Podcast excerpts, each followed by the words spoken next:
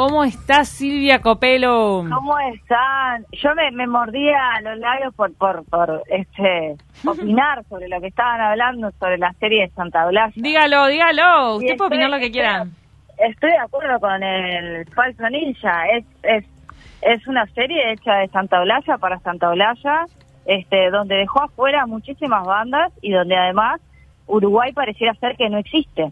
Inclusive cuando está hablando de la dictadura, muestra a México, muestra a Argentina y dos segundos de Uruguay, como si eso no hubiera pasado acá y no hubiera influenciado en el rock uruguayo que tantas bandas sacó.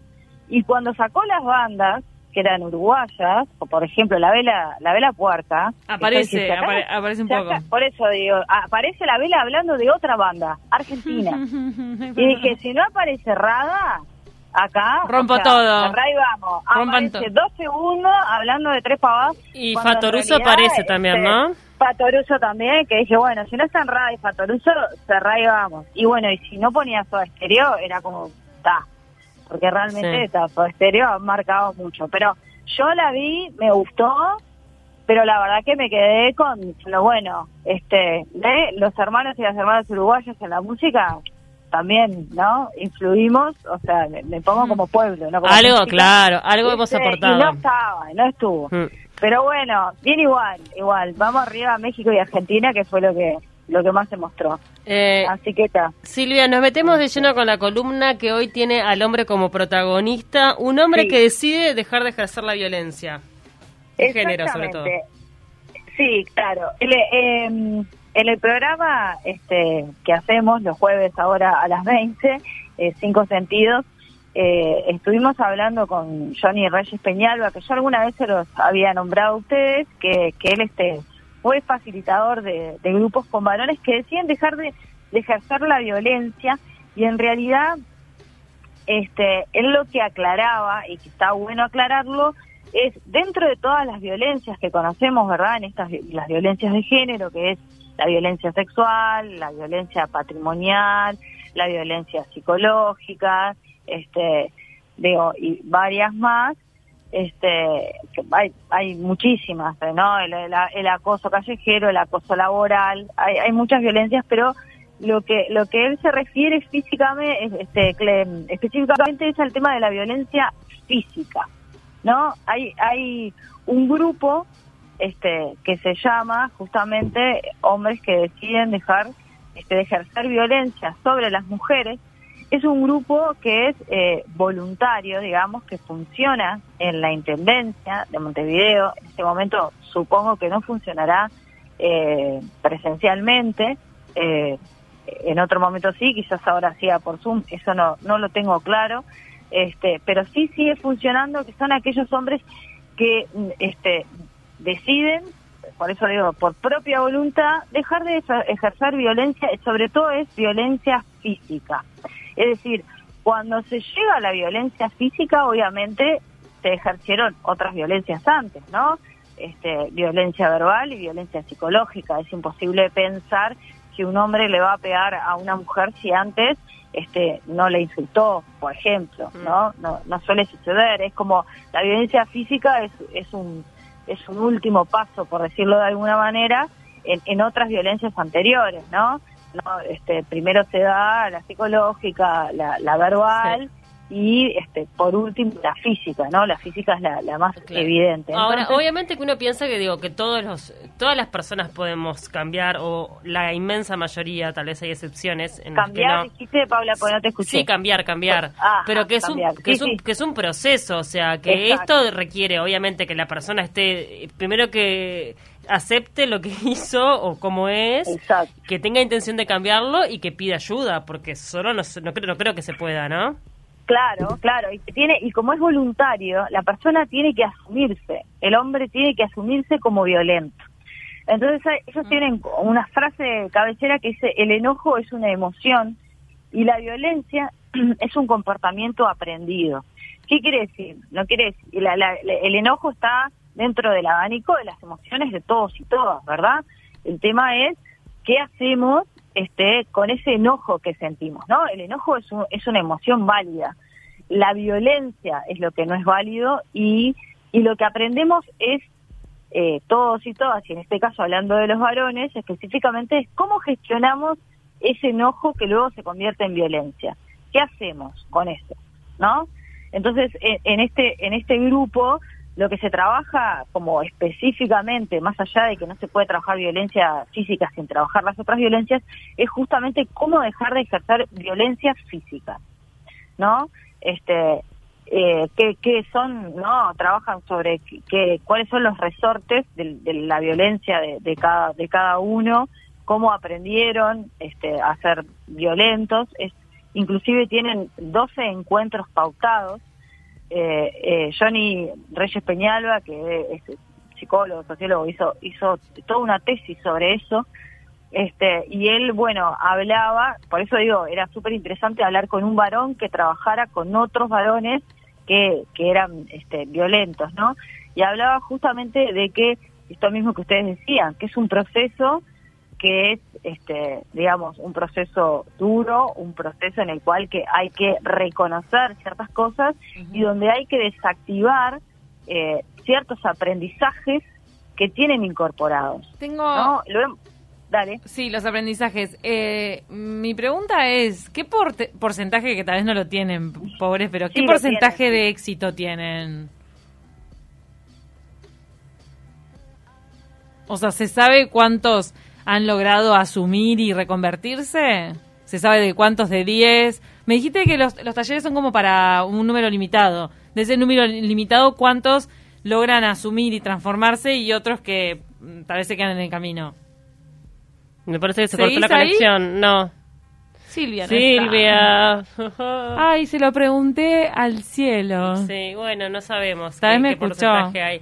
Pero este sí, lo cierto es que debe ser este duro también porque asumirse a uno, primero asumirse a una persona como violenta está salado. Y también me preguntó si involucran a la pareja en alguna de las charlas, en alguno de los encuentros, ¿no? Claro, y también este cuáles son los patrones, a mí me llama mucho la atención cuáles son los patrones que se repiten. Este, si son personas que sufrieron violencia y, y actúan este, en consecuencia, también ejerciéndola, como es esperar ese círculo vicioso o no, por el contrario, hay otras cosas que se activan ahí y también si hay casos irrecuperables, porque digo, yo creo que debe haber casos también.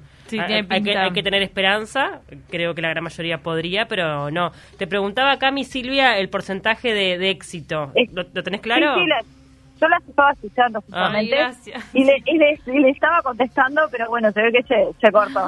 este, les quería decir que no es que sea un grupo reducido, es que el grupo, es, o sea, no es porque es reducido por, por una cuestión, bueno, en este caso sería por la pandemia, pero, pero quitando la, la pandemia antes, era reducido porque no hay muchos hombres que se reconozcan en sí ser violentos, ¿no? Y hablamos de los violentos, no es que por ser hombre seas violento, pero dentro de los hombres violentos eh, no hay muchos que se reconozcan como tal, entonces el grupo es reducido.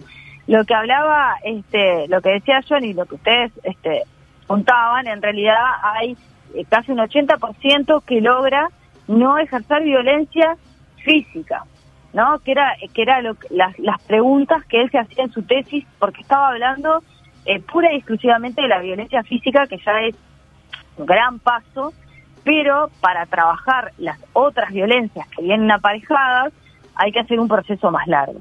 El, eh, en este grupo, eh, o sea, según las estadísticas que él tiene, en realidad sería bastante exitoso el número porque es un 80%, ¿no? De los que bastante bien, sí. Bastante bien, pero bueno, él eh, también se hacía esa pregunta, es, bueno, estamos hablando de violencia, este, de violencia física, no estamos hablando ni de psicológica ni verbal, digamos, es decir, es un gran avance, pero no es un avance del todo. Y lo que él también se preguntaba era qué pasaba con esas mujeres que seguían sosteniendo, digamos, este, esas eh, parejas en las cuales, si bien ya no eran violentas físicamente, y eso era un gran avance, seguían otros tipos de violencia, ¿no? Y cómo esto tendría que ser trabajado, eh, digamos, si es que la pareja sigue vinculada y decide seguir vinculada, poder trabajar en procesos más largos y obviamente eh, en un principio no en conjunto, ¿no? No, interesante este, que, que las parejas eh, puedan seguir juntas después de, haber pasado por una situación así, ¿no?